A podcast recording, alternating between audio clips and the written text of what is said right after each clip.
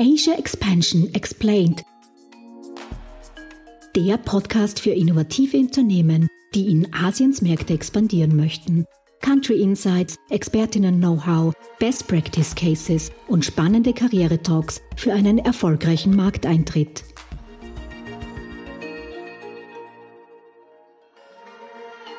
Herzlich willkommen zu unserer zweiten Podcast-Folge zur Korea-Ausgabe von Asia Expansion Explained, der Podcast für österreichische Startups, die in asiatische Märkte internationalisieren möchten. Mein Name ist Karina Margeter und ich bin Programmmanagerin des Global Incubator Network Austria. Und gemeinsam mit Fabian Gems, Geschäftsführer von Gem Solutions und ehemaliger Wirtschaftsdelegierter von Südchina, tauchen wir ein in die Chin-Zielregionen und geben euch wichtige Tipps und spannende Insights für eure Expansionsstrategie. Hallo und grüß euch. Wir freuen uns, dass ihr bei unserer Podcast-Serie zu Korea dabei seid. Heute sprechen wir über die Geschäftskultur. In dieser Folge haben wir mit Philipp und Ara zwei wahre Korea-Kenner aus dem Außenwirtschaftscenter Seoul dabei. Philipp ist der stellvertretende Wirtschaftsdelegierte vor Ort und Ara ist seit neun Jahren als Marketing Officerin für die Branchen Startups, Scale-Ups, Mode und Design zuständig. Das Team vom AC Soul besteht insgesamt aus sieben Koreanerinnen und Koreanern und zwei Österreichern. Und somit können sie euch behilflich sein bei Übersetzungen, kulturellen Belangen oder allgemeinen Beratung. Und kennen dadurch natürlich auch die Do's and Don'ts of Doing Business in Südkorea.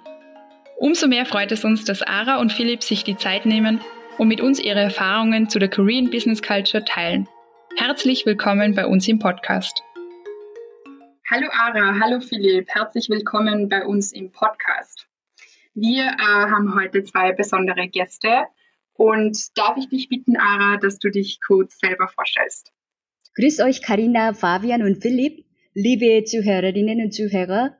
Freue mich, dass ich heute bei euch sein darf. Mein Name ist Ara Chu. Ich bin Marketing Officerin beim österreichischen Außenwirtschaftscenter Seoul.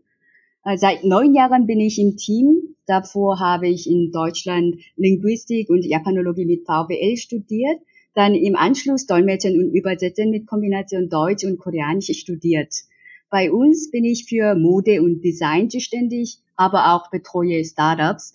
Uh, für die Kommunikation mit Startups, uh, VCs und Accelerators sind Philipp und ich hauptsächlich zuständig. Ja, super. Das ist schon mal ein toller Input. Ja. Heute sprechen wir ja über die sehr komplexe Business Culture oder generell die Kultur in Südkorea, was Startups äh, vermeiden sollen, auf gar keinen Fall eben tun sollen. Und vielleicht können Sie uns da einen Einblick geben, was man eben beachten soll, wenn man nach Südkorea internationalisieren soll oder will. In Korea sind konfuzianistische Werte wie Respekt vor Senioren, Hierarchie einer Gruppe immer noch von Bedeutung. Ähm, auch wenn man hier erwähnen muss, es hat sich in den letzten 10, 20 Jahren viel geändert. Ähm, früher galten die sogenannten fünf Beziehungen des Konfuzianismus.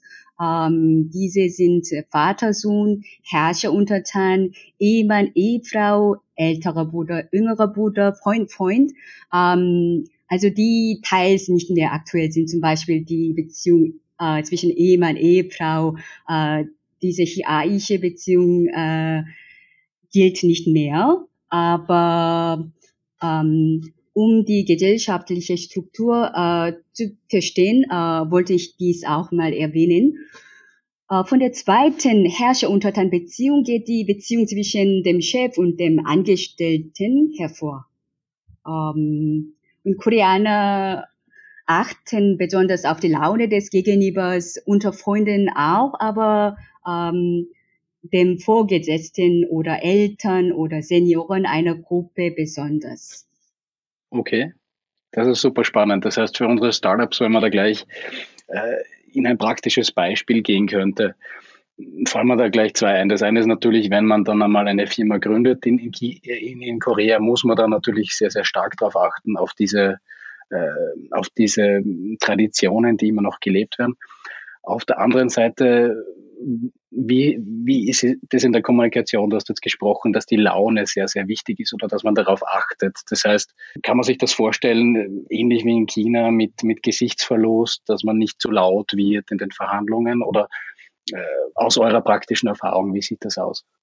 Genauso ähnlich. Äh, immer, äh, wenn man etwas übergeben muss, dann mit zwei Händen sowieso oder immer mit einem leichten äh, Nicken. Also man mhm. Äh, beachtet ein, einfach äh, höflich zu bleiben. Das schadet nicht. Das ist eine sehr starke Höflichkeit seinem Gegenüber, wie es die Ara schon gesagt hat. Ähm, Du hast es auch schon erwähnt, Fabian, das ist auch wie in China, man wird nicht zu laut, man sollte nicht zu laut sein. Ähm, ja, also es wird auf dieses Respektvolle äh, sehr viel Wert gelegt. Dazu gehört natürlich auch, dass man zu seinen Meetings äh, pünktlich erscheint, dass man gut vorbereitet erscheint und so seinem Geschäftspartner einfach äh, immer versucht, der, den nötigen Respekt äh, sogar richtig demonstrativ äh, dazu. Mhm. Und wenn man jetzt äh, so quasi als, als Startup dann in Südkorea ist, wird das auch von einem erwartet, weil oft ist es ja so, dass ähm, wenn man so quasi ausländisch ist, ähm, nicht ganz so starke Regeln gelten. Also weil Korea, wir haben es schon gehört, die Rollen sind ja äh, sehr strikt verteilt, also auch ähm, was Team, und so weiter angeht. Also wie ist das, wenn ich ähm, vom Ausland komme? Also ähm, für Ausländer gelten die die Regeln natürlich auch. Es ist es ist wird da nicht es wird nicht so genau gemessen dann wie bei, bei den Koreanern unter sich dann. Also es wird dann schon, wenn ein kleinerer Ausrutscher passiert oder sonst irgendwas, dann, dann wird es natürlich schon ähm, akzeptiert. Also es ist dann äh, das Maß nicht so hoch wie bei den Koreanern selber, aber trotzdem gilt es eigentlich, dass man auch als internationales äh, oder ausländisches Unternehmen darauf achtet, dass man die, die Grundformen des, des geschäftlichen Dialogs, äh, diesen Rahmen da einhält. Aber wie gesagt, äh, mit äh, weniger Strenge als eigentlich äh, bei den Koreanern unter sich. Mhm. Ich stimme zu. Ähm, genau, bei den Ausländern ist äh, die Regel nicht zu streng, aber wenn man darauf achtet, äh, kommt das natürlich äh, gut an. Äh, genau, man versteht etwas äh, über die Kultur, über die Gesellschaft, daher kann das nur gut ankommen. Mhm, jetzt finde ich es sehr spannend, ähm, dass Korea doch äh, noch sehr viel Traditionalität hat, aber eben gleichzeitig auch äh, sehr modern wirkt. Also vor allem, wenn wir über K-Pop sprechen oder die ganze Beauty-Industrie. Ähm, wie seht ihr das? Ist das nicht ein, ein, ein Mix, also den, der sehr kontrovers ist? Ja, also in Korea ist es schon so, dass eigentlich Traditionalität und Moderne etwas aufeinander clashen. Also wenn man jetzt hier in, in Seoul ankommt, man schaut sich um, ähm, am Flughafen fahren schon die Roboter herum, mit denen man sich unterhalten kann und nach dem Weg fragen kann. Wenn man nach Seoul reinfährt, äh, wie hier alles äh, technisiert ist. Also Korea ist ja bekannt als Technologiegigant und als moderner Technologiegigant. Und andererseits hat man dann natürlich diese, diese traditionellen, diese älteren äh, Gesellschaftsstrukturen, äh, diese, diese Verhaltensweisen, ähm, das sind schon, äh, das sind schon Eigenschaften des Landes, die hier ähm, etwas aufeinandertreffen und natürlich äh, für Herausforderungen sorgen, kann man sagen. Ja, ja. Ara, kannst du uns vielleicht noch ähm, erklären, was die koreanische Welle bedeutet?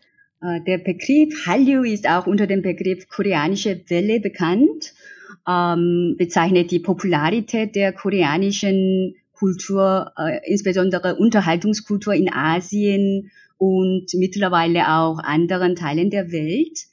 Begonnen hat die koreanische Welle so Mitte der 90er Jahre. Der Anlass war der Abschluss einer diplomatischen Beziehung zwischen China und Korea. Und seitdem gewannen die koreanischen TV-Serien, Filme und Popmusik bei Chinesen, aber auch dann später in Japan zunehmend an Beliebtheit. Das nennt man als Hallyu 1.0, Anfang der 90er Jahre bis zum ähm, Anfang 2000. Und in Japan äh, war eine Serie namens Winter Sonata ähm, gewann enorme Popularität und das war wirklich in aller Munde.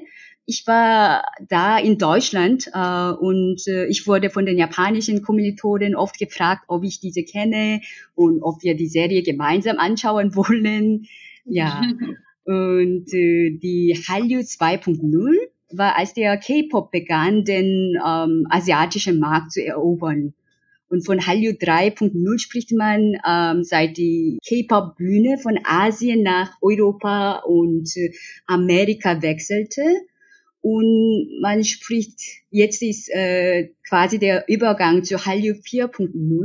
Und das Kriterium dabei ist, ähm, die koreanischen Contents äh, spielen eine wichtige Rolle, um Kapital zu bewegen und äh, ich glaube, einige von euch äh, erinnert euch an den diesjährigen Oscar-Gewinner Parasite. Mhm. Ja, und der Film setzt etwa den Impact für den Start von Hallyu 4.0. Und äh, das ist auch ganz interessant. Die Wertschöpfung durch Hallyu beläuft sich ähm, circa auf 48,1 Milliarden US-Dollar. Und das äh, ist circa dreifach mehr von der äh, Pyeongchang-Olympiade entspricht. Ähm, ist, oh wow. Ja, mhm. okay. Yes. Maybe, no? Und hier muss man erwähnen, dass ein Cebol, ein Konzern CJ-Gruppe eine wichtige Rolle spielt. Äh, diese Gruppe ist aktiv im Bereich Content und Marketing, Medien und Film. Äh, und Parasite kam äh, gerade aus diesem Studio. Mhm. Okay. Ja, Parasite habe ich auch gesehen. Ein äh, sehr schräger Film, aber äh, doch, ja, sehr interessant. Damit schaust du auch immer Korea. Ich bin da jetzt nicht der Experte, muss ich ganz ehrlich sagen, aber ich kann mich noch sehr gut an Gangnam Style erinnern. ja, stimmt. Das wäre dann, das wär dann 3.0 gewesen, oder? genau, ja. genau, genau. Wo es dann Richtung Westen gegangen ist, nach Europa. Genau, genau. Das, ist, das, ja auch nicht, das war ja nicht nur ein One-Hit-Wonder, sondern wirklich äh, hat doch wirklich ein paar Sommer auch geprägt, die, ja. die europäische Jugend und nicht nur die Jugend natürlich. Ich glaube, zeitweise jetzt die höchsten Klickzahlen auf YouTube, also sehr bekannt. Mhm. Mhm. Mhm. Spannend. Also jetzt haben wir ein bisschen gesprochen über Hallyu, Konfuzianismus, äh, Traditionalität äh, versus Moderne. Vielleicht gehen wir als nächsten Schritt dann einen, einen, eine Ebene tiefer rein in die Business Culture. Ähm, könnt ihr uns einen Vergleich geben. Wie ist die Business Culture im Vergleich zu Österreich? Was sind naja. die Ähnlichkeiten, was sind die fundamentalen Unterschiede?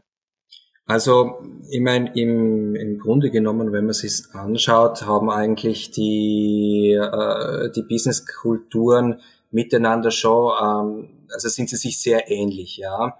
Aber es gibt doch ähm, einige, einige Unterschiede, die da, die da beachtet werden müssen, die vor allem die Kommunikation äh, betrifft, die, die, die Vertrauensbildung etc. betrifft.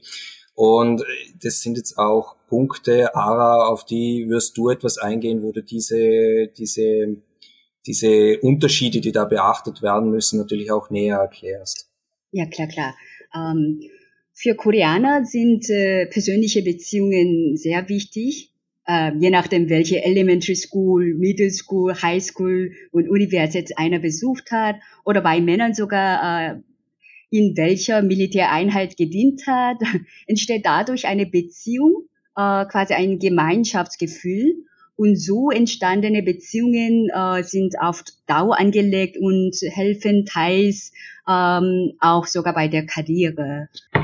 Also das heißt, Relationship Building ist ähnlich wichtig wie in, in China. Also wir haben es auch bei unserem Podcast bei den Folgen davor immer gehört äh, zum Thema Mainland China. Es ist wirklich sehr wichtig und ähm, ähnliches, glaube ich, gilt auch für Korea. Also wenn man jetzt ein österreichischer Startup ist, äh, kann man nicht einmal nach Korea äh, fahren und glauben, es ist jetzt erledigt, sondern es ist auch ein ständiges Wiedersehen, Wiederkommen, Beziehungsaufbau ist extrem wichtig. Mhm. Ähm, ja, das glaube ich, ist aus unserer Erfahrung mhm. auch hervorgegangen. Ja. ja, und das ist natürlich super spannend, nicht? weil die österreichischen Startups natürlich schon mit einem Handicap starten. in Korea. Nicht? Wenn man sagt, man hat da schon durch Schulkontakte, Universitätskontakte, Militärkontakte, die sehr stark mhm. gepflegt werden, mhm. äh, dann muss man das natürlich schon auch als österreichisches Unternehmen sich überlegen, okay, wie kann ich meine Netzwerke aufbauen? Ja, mhm. Und das ist durch so mhm. einen, einen, einen Fakt natürlich sehr, sehr wichtig, dass man das in, in Beziehung setzt zu dem, was man erreichen will vor. Mhm, mhm, Oder halt dann, und über das sprechen wir vielleicht auch dann noch ein bisschen, wie man dann natürlich auch mit lokalen Partnern arbeitet. Genau. Das ist richtig. Also du hast, äh, du hast es richtig gesagt, dass man hier natürlich schon starke Netzwerkfaktoren äh, vorfindet und da dann den Anschluss zu finden, ist dann natürlich äh, vor allem anfangs etwas schwer, aber es ist nicht unmöglich. Ich meine, ähm, man kann, wenn man mit Koreanern gemeinsame Interessen teilt, ist es äh, super. Also das kann jetzt sein von der klassischen Musik bis zum bis zum Golfspielen, wo halt äh, auch Möglichkeiten gefunden werden können, wie man da äh, miteinander zusammenwächst und auch hier sozusagen eine eine Netzwerkbasis mit einem Koreaner findet. Das ist möglich und sogar sehr gut möglich. Mhm. Philipp, kannst du aus deiner Erfahrung reden? Ich glaube jetzt nicht, dass du, also wir kennen uns ja gut, ich glaube jetzt nicht, dass du der Golfer bist, klassische Musik, das traue ich dazu. ähm, wie, hast das, wie, hast, wie, wie, wie hast das du gemacht? Du bist jetzt ein Jahr in, du bist jetzt ein Jahr in Seoul. Ja. Ähm, wie war deine Herangehensweise? Natürlich, du hattest äh, den, den Status natürlich, der dir schon viele Toren öffnete, mhm. aber nicht nur. Nicht, das ist ja nur Teil äh, deiner und meiner früheren Arbeit, äh, dass wir diesen Status nützen, sondern auch selbst die Netzwerke aufbauen. Was sind so ja. Tipps oder was sind so Kniffe, die du weitergeben könntest an die Startups? Also für mich, ähm, dieses eine Jahr, dass ich hier bin, äh, war besonders dadurch geprägt, dass ich einfach äh, versucht habe, so viele Leute wie möglich zu kennen, äh, kennenzulernen. Das war mal meine, mein erstes Ziel. Und da dienen natürlich schon auch immer wieder branchenrelevante Events, die man dann besucht ähm, und da äh, auch versucht, so viele Leute wie möglich kennenzulernen. Ich war in meiner Herangehensweise eigentlich dann auch sehr direkt. Also das bedeutet, dass ich auf, auf Leute zugegangen bin, uh, sehr direkt und mich mit ihnen unterhalten habe und einfach einmal geschaut habe, okay, was macht's denn hier eigentlich, beziehungsweise was ist euer Habt ihr einen Anknüpf äh, Anknüpfungspunkt sozusagen mit, äh, mit Europa? Ähm, und da ist man dann halt ins Gespräch gekommen. Natürlich, ich muss sagen, ähm, das war die erste Hälfte des Jahres. Die zweite Hälfte des Jahres wurde natürlich durch Korea, äh, Entschuldigung, durch, durch Corona mhm. äh, sehr schwierig, weil ähm, mhm. es, es ist ein Großteil dieser, dieser Events, wo man sich doch, wo man doch sehr gut netzwerken konnte, ähm, dann eigentlich abgesagt worden. Und äh, das macht's dann schwierig. Ähm, was ich auch gemacht habe, da, da war die ARA auch dabei, wir haben anfangs des Jahres, also bevor dieser ganze Spuk losging, haben wir eh vor allem in Gangen drüben noch ein paar äh, Accelerators mhm. äh, getroffen. Ähm, das war, das war sehr gut. Also mit denen hat man, da sind wir einfach aufgetaucht, E-Mail geschrieben, äh, gefragt, ob wir vorbeikommen dürfen und was unser, unser Interesse ist. Und dann hat man uns auch eigentlich äh, sehr gleich mal empfangen und hat uns alles gezeigt. Und die haben dann eigentlich interessanterweise aber sehr große Freude gehabt, dass wir mhm. aufgetaucht sind. Und was wir auch immer wieder gehört haben, ähm, es sprechen uns so wenige aus Europa an. Also sprich, es gibt wenige, die es so machen wie ihr, dass sie einfach sagen, können wir auf einen Café vorbeikommen. Und das hat mhm. denen allerdings interessanterweise sehr gut gefallen. Mhm. Also direkte Kontaktaufnahme und Interesse zeigen an, an der Tätigkeit und am, am Austausch hat uns äh, und hat mich äh, eigentlich relativ weit mhm. gebracht da. Mhm. mhm. Darf ich da ganz kurz einhacken? Weil Natürlich, Philipp, aber. Ja, da Philipp aus Österreich kommt, äh, das ist auch ein Plus, großes Plus, weil Österreich hat ein gutes Image für Koreaner, ein positives Image, weil die österreichische Kultur, Kunst und Musik ist sehr beliebt in Korea. Und äh, Österreich ist auch als äh, touristische Destination eines der beliebtesten Länder der Welt. Und äh, allein die Herkunft, ja, das äh, kommt auch gut an, oder Philipp? Ja, also Österreich ist ein guter Selling Point, würde ich sagen. Das ist okay, ähm, also damit damit schafft man schon Interesse. Und das gilt okay, natürlich das, auch für die österreichischen Startups, ne? Mhm, genau. Genau, ja. Wir sollten das in dem Pitch natürlich auch drinnen haben. Definitiv. Ja. Mhm. genau. Ähm, kann ich ganz kurz einhaken? Also wenn ein österreichisches Startup jetzt zum Beispiel in China einem Accelerator schreibt, dann gibt es da wahrscheinlich äh, ein paar Sprachbarrieren jetzt aus chinesischer Sicht. Ähm, Gerade die sehr staatsgetriebenen äh, Accelerator-Programme, die aber auch sehr gut sein können, oder von größeren Staatsunternehmen oder auch größeren Privatunternehmen. Wie ist das in Korea, wenn da jetzt ein Startup denkt, super, da, da habe ich was im Internet gefunden, die Anschrift, die Erstanschrift in englischer Sprache. Problem oder Chance? Ähm, ich muss sagen, äh, das ist sehr generationsabhängig und sektorabhängig. Ähm, mhm. Gerade im Bereich Startups, VCs, Accelerators gibt es viele Leute, die äh, Auslandserfahrungen haben und daher Englisch beherrschen.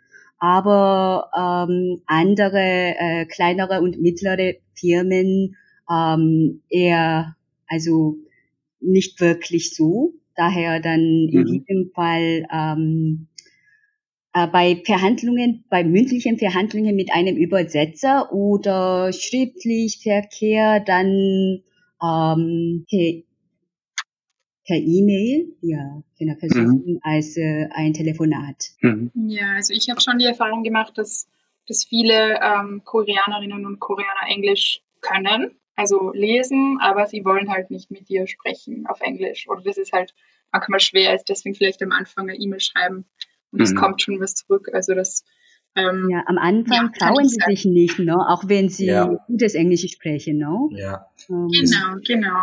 Es ist eine gewisse Hemmschwelle am Anfang äh, dabei, obwohl sie eigentlich sehr, sehr gutes Englisch sprechen. Also ich muss auch wirklich sagen, zum Teil sehr akzentfreies Englisch. Aber ja, der okay. Anfang, der Anfang ist dann schwer, ja. Mhm, mh. mhm. Genau. Da sind wir so ein bisschen in dem Erstkontakt, Folgekontakt-Thema drinnen. Mhm. Ähm, vielleicht, Philipp, kannst du uns da noch ein bisschen darüber berichten. Die Außenwirtschaft unterstützt ja da auch sehr stark ja. ähm, mit Erstkontakten. Ähm, aber vielleicht können wir auch noch diese Thematik ein bisschen genauer beleuchten. Wie wichtig, wie macht man den besten Erstkontakt? Wie wichtig sind Folgekontakte? Wie baut man diese Beziehung auf? Gut, ähm, der Erstkontakt, ich meine, äh, es kann ja sein, dass sich ein österreichisches Unternehmen äh, ist äh, oder ein Startup identifiziert jemanden in Korea, mit dem es in Austausch sprechen, äh, in einen Austausch äh, treten möchte, ja. Und ähm, ich, ich baue jetzt das einfach mal vom, von der Basis aus auf. Und man möchte sich zuerst einmal, ohne dass man Kontakt mit den aufnimmt, äh, das Unternehmen kennenlernen. Da kann man natürlich in Korea ähm, auf das Unternehmensregister zurückgreifen. Das ist, äh, das ist vorhanden, aber es ist äh, nicht sehr aussagekräftig. Deswegen wir am Außenwirtschaftscenter, wir greifen hier auf andere Mittel zurück. Wir haben da einige ähm, Unterstützungstools, wie wir mehr über dieses Unternehmen herausfinden können. Und dann in weiterer Folge ähm, haben wir natürlich die Möglichkeit, dass man sich mit uns in Verbindung setzen kann und wir einfach mal für das, äh, für das Startup da anrufen und vielleicht auch die richtige, die richtige Kontaktperson herausfinden, weil dann wird sich für uns auch gleich zeigen, spricht dort jemand Englisch oder sind da nur koreanisch sprechende Personen. Mhm. Das ist äh, sehr wichtig, weil man kann den Erstkontakt auch selber durchführen und ein, ein englisches E-Mail schreiben, bloß besteht dann halt auch die Gefahr, ähm, dass, äh, dass auf dieses E-Mail dann keine Antwort kommt, einfach weil in dem Unternehmen die Leute nur Koreanisch sprechen. Mhm. Und da sind wir auch natürlich äh, mit unserem Team hier, äh, um zu unterstützen. Wir haben ja äh, koreanisch sprechende Mitarbeiter bei uns, die äh, dann den Kontakt aufnehmen, sei es telefonisch oder per E-Mail und dann einfach ähm, den Wünschen des Startups entsprechend auch ähm, eruieren. Ähm, okay, äh, wie, wie sieht es aus? Äh, kann das was werden? Und sind die überhaupt interessiert? Ähm, mhm. Nur noch vielleicht ein Punkt zum Erstkontakt. Ähm, sollte für den Erstkontakt das E-Mail äh, gewählt werden als, als Medium, dann empfehle ich auf jeden Fall, dass, ähm, dass ein, eine E-Mail-Adresse mit Firmenaccount genutzt wird, also nicht irgendwie mit at gmail.com am Schluss, weil ähm, das vermittelt dem koreanischen Unternehmen bereits Professionalität, weil man hier darauf achtet, mhm. äh, dass man mit seinem äh, mit seinem Firmendomain äh, auftritt. Mhm. Mhm. Ja, ich glaube, das ist bei uns auch. ja, das ist ein spannender Unterschied zu China, nicht? In, ja, China, stimmt, in China kriegt man ja oft 15 Zahlen at 123.cn. Ja, genau. Ähm, mhm. und, und das ist, glaube ich, auch ganz wichtig, dass man das herausarbeitet. Ja, also, dass da der mhm. erste Eindruck in China wahrscheinlich äh, jetzt nicht davon betroffen wäre, aber in Korea sehr, sehr, mhm. sehr, sehr wohl. Ja.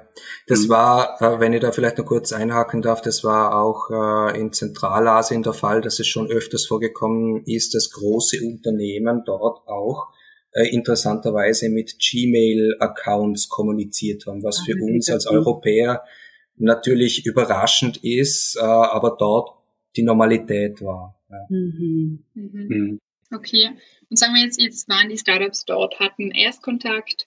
Ähm, wie wichtig ist es denn, dass man dann ähm, sich am Abend noch zusammensetzt? Also wenn ich zurück, mich zurückerinnere an die Zeit, die ich in Korea verbracht habe, am Abend sieht man immer eine Gruppe von Männern beim Soju trinken oder auch sonst was. ähm, Gibt es da eine Trennung von Arbeit und äh, Privatsphäre und gilt das auch für unsere Startups? Ähm, ja, muss ich essen gehen? Soll ich essen gehen? Soll ich trinken gehen? Wie ist das? Also grundsätzlich ich sollte mal trinken und essen. ist immer gut. genau. Das meine ich. Ansonsten, ich liebe koreanisches Absolut. Essen. Absolut. Äh, super. Brauchen wir mehr davon in Wien, gell? Ja, definitiv. Hm. Ara, magst du vielleicht dazu kurz was sagen? Ja, als, als Arbeitnehmerin muss ich sagen, die meisten Koreaner genießen die Trinkabende auch nicht wirklich. Aber eine Einladung abzulehnen, eine Einladung abzulehnen ist in der Regel nicht so einfach ähm, mhm. weil, wie schon erwähnt, herrscht in der koreanischen Arbeitswelt eine strenge Hierarchie und deswegen eine Einladung des Chefs abzulehnen ist äh, sehr schwierig.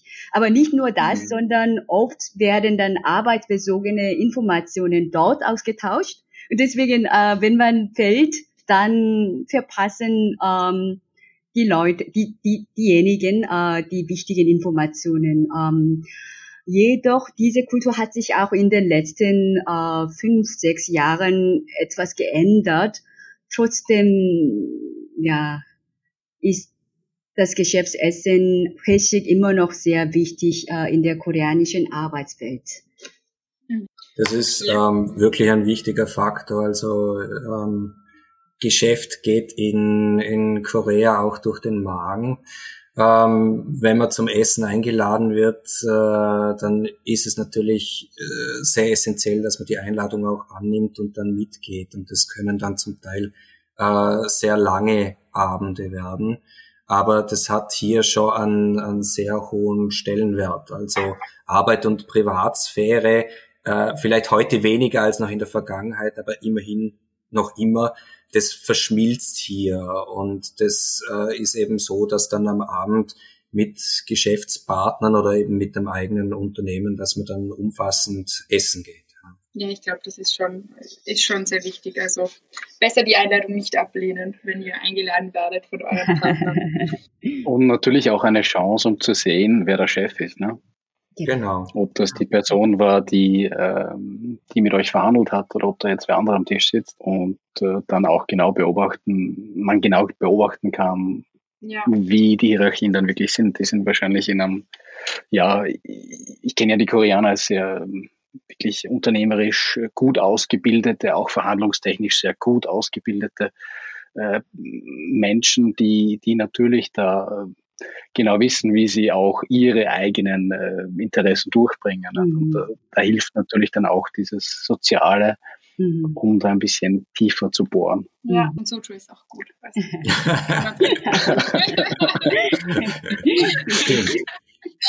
genau. Aber weil wir jetzt eben kurz noch über Hierarchie äh, und so weiter gesprochen haben und ähm, über Chefs und ihre Mitarbeiter.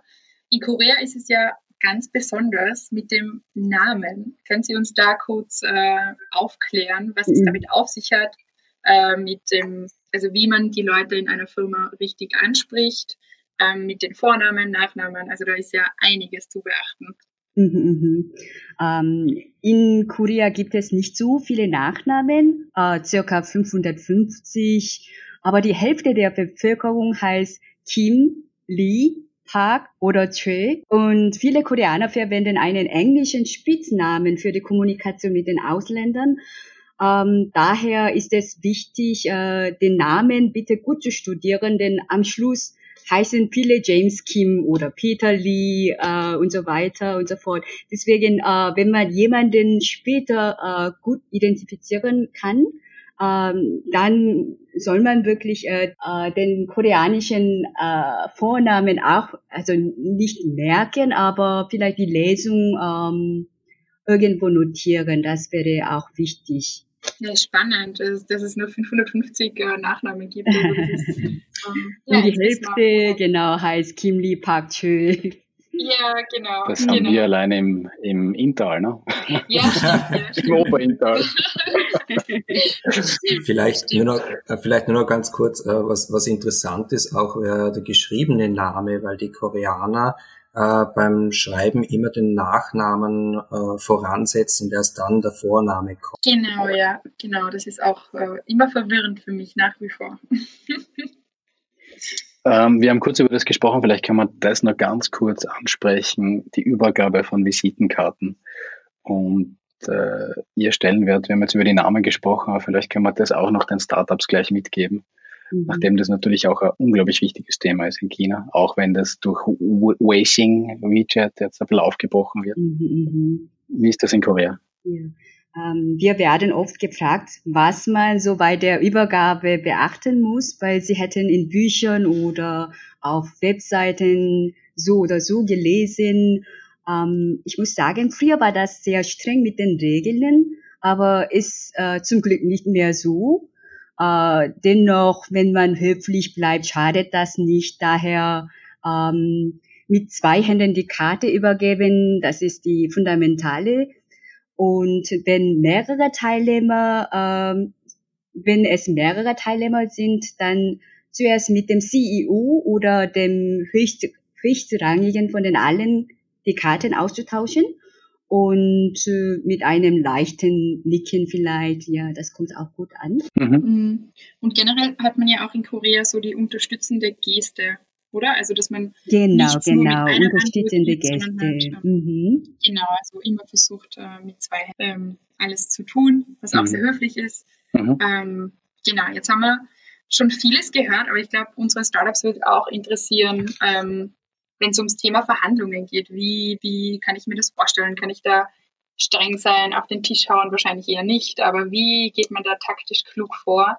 Ähm, genau, dass man richtig verhandelt. Also die Koreaner sind sehr geschickte Verhandler, muss man sagen. Ja. Mhm. Ähm, es ist natürlich bei der Verhandlung ähm, sehr wichtig, dass man im Raum einmal denjenigen identifiziert, ähm, der der Ranghöchste ist. Mhm. Das ist. Das ist ganz klar. Diese Person zu kennen ist essentiell, weil das ist auch die Person, die im Endeffekt die Entscheidungen treffen wird und die ähm, der sozusagen der, der ganze Informationsfluss dann auch äh, zukommt.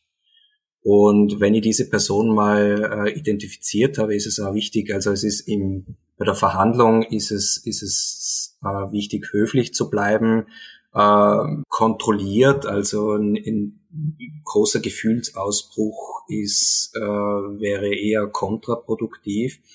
Und äh, mir kommt vor, dass man, dass man bis zum Ende eigentlich äh, sehr aufmerksam bleiben muss. Ja.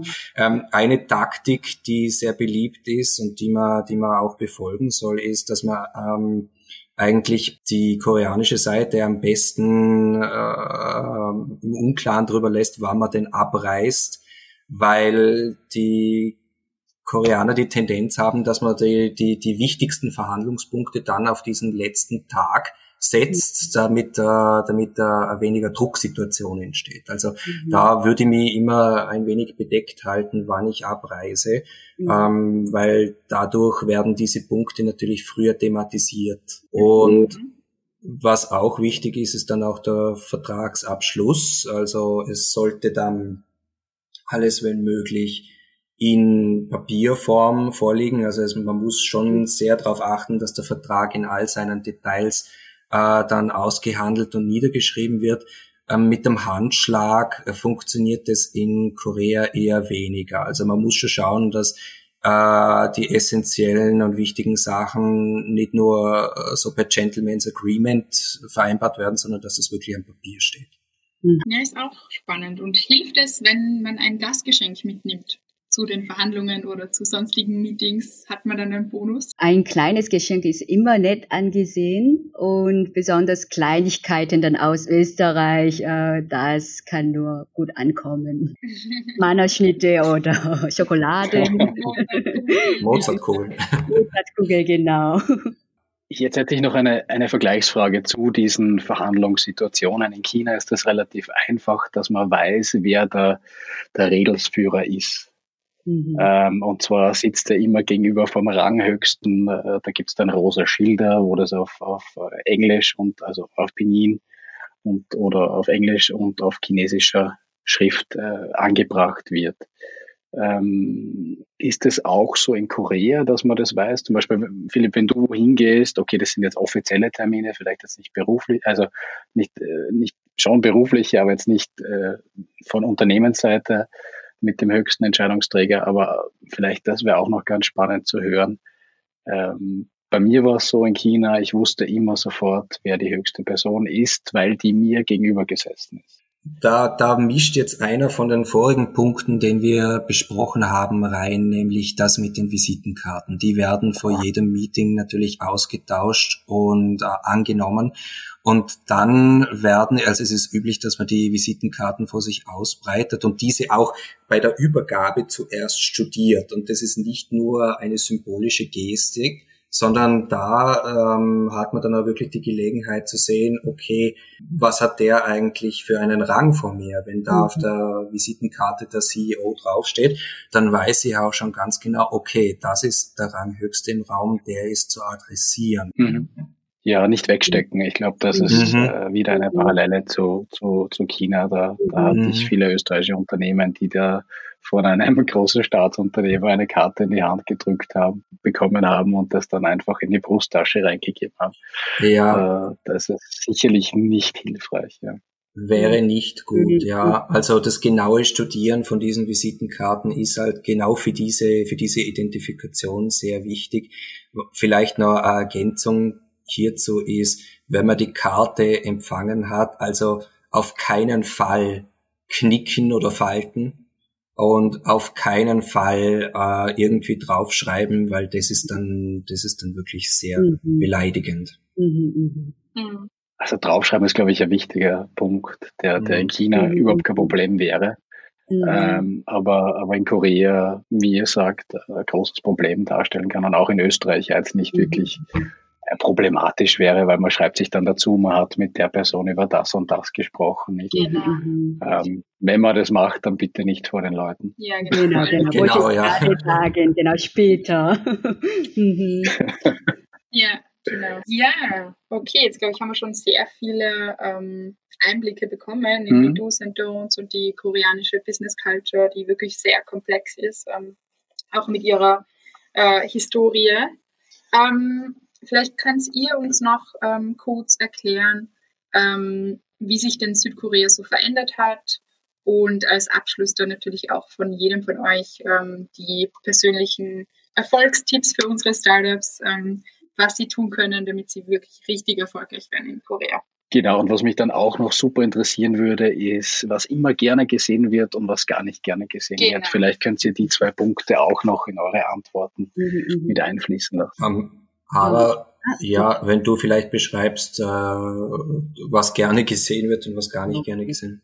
Äh, von Koreanern wird es gern gesehen, wenn äh, der Gast über das Land etwas weiß und äh, ein paar Worte sprechen kann. Ähm, allein äh, durch den Versuch, ein paar Worte zu sprechen, Sätze zu sprechen, äh, kann eine angenehme Atmosphäre geschafft werden. Und das wäre eigentlich ein perfekter Smalltalk-Topic äh, als Eisbrecher. Und äh, wir haben vorhin äh, schon diskutiert, ein kleines Geschenk kommt äh, immer gut an. Und also wirklich Kleinigkeiten. Ähm, und äh, was gar nicht gerne gesehen wird, äh, ich würde sagen, äh, Pünktlichkeit zählt hier auch. Deswegen ähm, mit der Dauer soll man großzügig einplanen und wenn ihr glaubt, ihr schafft nicht pünktlich, dann entscheidet euch äh, bitte schnell und möglichst früher Bescheid geben. Äh, das möchte ich betonen. Und mhm. äh, noch ein Ding, äh, mehr als zwei von euch nehmen an einem Meeting teil und dann kommt es natürlich vor, ähm, ihr müsst euch äh, einander diskutieren. Ne? Ähm, aber wenn ihr euch vorher kurz entschuldigt, äh, macht das einen guten Eindruck, weil einige können sich in, in einer solchen Situation beiliegend fü ähm, fühlen, weil äh, die verstehen kein Deutsch und äh, die beiden sprechen einander was. Äh, deswegen mhm. ja, ein kleiner Unterschied mhm. macht äh, ähm, einen großen ähm, Unterschiede große Unterschiede. Daher äh, würde ich diese Punkte äh, betonen. Okay. Mhm. Ich habe als, als Vorbereitung auf diesen Podcast habe ich so ein Korean Class 101 gemacht. Mhm. Und das sind zwei Dinge, Ara, wo ich dich auch noch fragen wollte. Das eine ist, ähm, auch wieder im Vergleich zu China, wo man sehr direkt fragt, Alter, wie viel machst du, wie viel Geld äh, verdienst du, wie viele Autos hast du, etc. etc. Ähm, wie ist das in Korea, vor allem wenn es um das Alter geht? Fragt man das, fragt man das nicht? Und das Zweite, was ich dich fragen wollte, was bei diesem Kurs bei mir aufgepoppt ist, ist, schreibe keine Namen in roter Schrift in Korea. ähm, und jetzt wollte ich wissen, ob meine Investition in diesen, in diese Korean Class 101 eine ja. gute war. Äh, beim ersten Punkt, äh, also komischerweise äh, fragt man wirklich äh, ohne äh, ohne was ja nach dem Alter, weil gerade äh, in Korea ist es wichtig äh, oder äh, gilt das Senioritätsprinzip. Daher muss man wissen, ob jemand äh, älter oder jünger als äh, äh, okay. ich bin und deswegen fragt man das äh, direkt und äh, äh wo man wohnt und dann kann man gleich äh, äh, per Googlen dann äh, wissen, so ungefähr, was man verdient und so weiter. Daher also äh, in dem Thema, äh, ja, direkt fragt man schon direkt solche äh, Dinge. Und zum zweiten Punkt, äh, genau, rote äh, in, in Namen, in, was war das? Nochmal, sorry. Rote Schrift, äh, genau, dass man genau. Namen nicht in roter Schrift schreiben soll. Man auch nicht wirklich, weil äh, das bringt Unglück. Aus diesem okay. Grunde. Deswegen ähm, schreibe ich eigentlich äh, meine Namen in Rot, das ist kein Problem. ähm, du hast keine Angst vor dem Unglück. Ja. okay, okay. gut. Also, ja. also, zumindest 50 Prozent meiner genau. Green Class 101 war erfolgreich. Genau. Gar nicht so schlecht investiert worden. Ja, stimmt, stimmt. Ergänze ich noch schnell, ähm, weil du gesagt hast, Pünktlichkeit, Ara. Mhm. Bitte unterschätzt nicht, wie lange man in Seoul braucht, um herumzufahren mit dem öffentlichen Verkehr. Also es ist Wahnsinn. Und meistens kann man mindestens 15 Minuten äh, dazu rechnen, was einem Google sagt. Äh, also das ist wirklich, da habe ich mich schon sehr oft vertan mhm. und musste auch schon oft sagen, dass ich mich verspäte ähm, besser 20 Minuten einrechnen. Seoul ist wirklich riesig. Äh, ja, genau. Mein, mein persönlicher Erfolgstipp. Mhm. Da, da nur ergänzend dazu, ähm, also mit Google Maps hier ist es natürlich etwas schwierig, weil nicht die volle Funktionsfähigkeit von Google Maps in Seoul verfügbar ist. Also es ist, ähm, wenn ihr in Korea äh, vor allem in Seoul äh, ein gutes ähm, Maps-Programm haben wollt, dann ist es immer gut, zum Beispiel in Kakao Maps zu investieren, weil die haben auch in Echtzeit die ganzen äh, Busankunftszeiten und äh, die ganzen Zeiten, wie lange man für den Transfer braucht etc. Also das ist aus meiner Sicht in Korea das bessere Planungsinstrument als äh, Google, mit dem man nur eingeschränkt äh, zwar die Buszeiten sehen kann, aber wenn es jetzt zum Beispiel darum geht, um, um die Spazierzeiten mhm. etc., da bleibt es auf der Strecke. Mhm. Ja. Diese Funktion wird auch äh, auf Englisch angeboten, nicht wahr? Mhm, genau. Alles klar. Mhm. Gut, dann haben wir noch äh, eure zwei persönlichen Erfolgstipps für erfolgreiches Geschäfte machen in, in Korea. Wenn ihr uns da noch eure zwei Tipps geben könntet, mhm. aus euren Erfahrungen heraus. Kann, kann ich beginnen? Natürlich. Ähm, wir haben schon mal diskutiert, aber bei wichtigen Verhandlungen ordnungshalber einen professionellen Übersetzer dabei zu haben, um etwaige Missverständnisse zu vermeiden und äh, auch im Nachhinein dann eventuell schriftlich checken, weil es kam mal vor, dass äh, österreichische Firmen äh, gedacht haben, ihr Partner beherrschen Englisch, was in der Tat eigentlich nicht der Fall war und äh, es im Endeffekt dann gewisse Missverständnisse gab. Ähm, also einen Übersetzer dabei zu haben. Diesen Punkt möchte ich äh, betonen und äh, auch genügende Informationen vom potenziellen Partner, zum Beispiel Kurzprofil, ähm, inklusive äh, finanzielle Lage und so weiter einzuholen. Das äh, ist auch ratsam, würde ich sagen. Also, und da können Sie die, euch direkt anschreiben. Genau, da können Sie uns letzten Punkts anschreiben, ja. Ja, ich wollte nur sagen, dass ich der Ara da eigentlich vollinhaltlich zustimme. Ähm, was ich auch noch wichtig finde, ist eben, ihr, ihr habt jetzt das während diesem Podcast gehört, dass Höflichkeit eine sehr, eine sehr große Rolle spielt bei der Interaktion mit Koreaner. Ich lebe momentan nach dem Grundsatz, ich frage lieber einmal zu viel, als dass ich in irgendein Fettnäpfchen hineintrete. Also es hat niemand ein Problem damit, wenn man kurz fragt, ist es in Ordnung für Sie, wenn ich dies und das kurz tue oder wenn ich Ihnen hier das vielleicht per E-Mail zukommen lasse oder sonst irgendwas. Einfach nur, damit man gefragt hat und nicht aufs Versehen äh, in, in etwas hineinmarschiert, was man eigentlich gar nicht so gemeint hat. Mhm. Ja, super. Okay, dann bleibt uns nichts mehr anderes übrig, als äh, vielen Dank zu sagen. Und ja, ich glaube, wir freuen uns, wenn wir das nächste Mal nach Korea kommen. Ja, ich zum ersten Mal. Danke fürs dabei sein. Danke. Danke euch. Danke. Das war die zweite Folge von Asia Expansion Explained zu Korea. Wir freuen uns, wenn ihr bei der nächsten Folge wieder mit dabei seid. Das war Asia Expansion Explained, Ihr Podcast für eure Internationalisierung nach Asien. Ihr habt Fragen, Anregungen, Wünsche? Dann schreibt uns unter podcast.gin-austria.com. Weitere Infos zu den Startup Services von Global Incubator Network Austria findet ihr auf gin-austria.com. Ready for the next steps? Go big, go global, go Asia. Dieser Podcast ist eine Kooperation zwischen Jam Solutions und dem Global Incubator Network Austria, ein Förderungsprogramm des Austria Wirtschaftsservice und der österreichischen Forschungsförderungsgesellschaft.